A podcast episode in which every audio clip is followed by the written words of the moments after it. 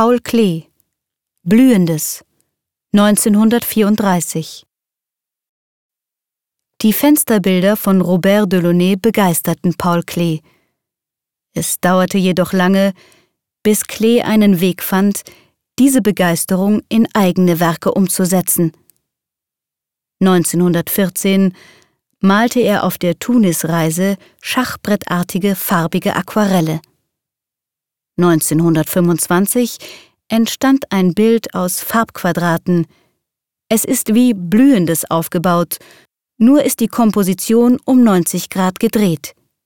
Im Titel spricht Klee von einem blühenden Baum. Ein solcher Baum ist auf der Rückseite unseres Bildes dargestellt, welches er 1934 nun in einem größeren Format malte.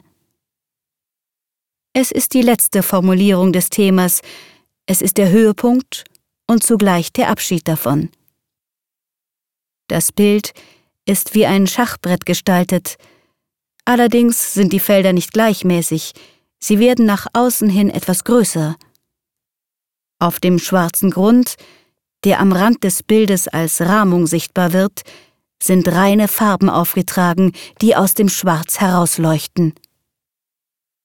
Von innen her breiten sich die Farben aus und erfassen das ganze Bild, erst leuchtend, dann immer fahler. Das Bild spricht vom pflanzlichen Blühen, aber auch vom Prozess des Malens, von der Aktivierung der Bildfläche durch die Farbe. Blühendes wurde in einer schwierigen Zeit gemalt. Die Nazis hatten Klee als Lehrer entlassen und er war nach Bern zurückgekehrt.